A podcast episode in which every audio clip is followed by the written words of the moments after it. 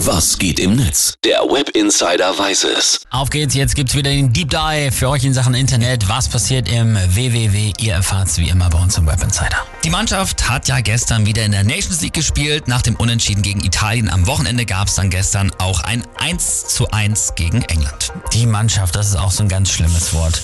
Aber immerhin bessere Leistung und auch ein bitterer später Ausgleich. Mhm. Die User im Netz sind sich auch einig, das war ein besseres Spiel.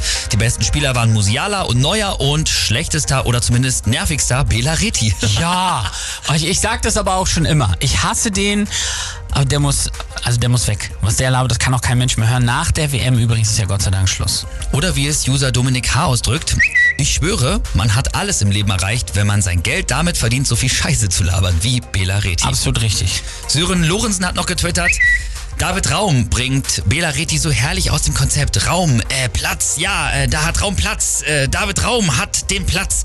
Das könnte ich mir stundenlang ansehen. Ich nicht, aber wir sind uns einig, der Herr Reti, der kann wirklich in Rente gehen, wie gesagt, nach der WM in Katar ist endlich Schluss. Was gab's sonst noch?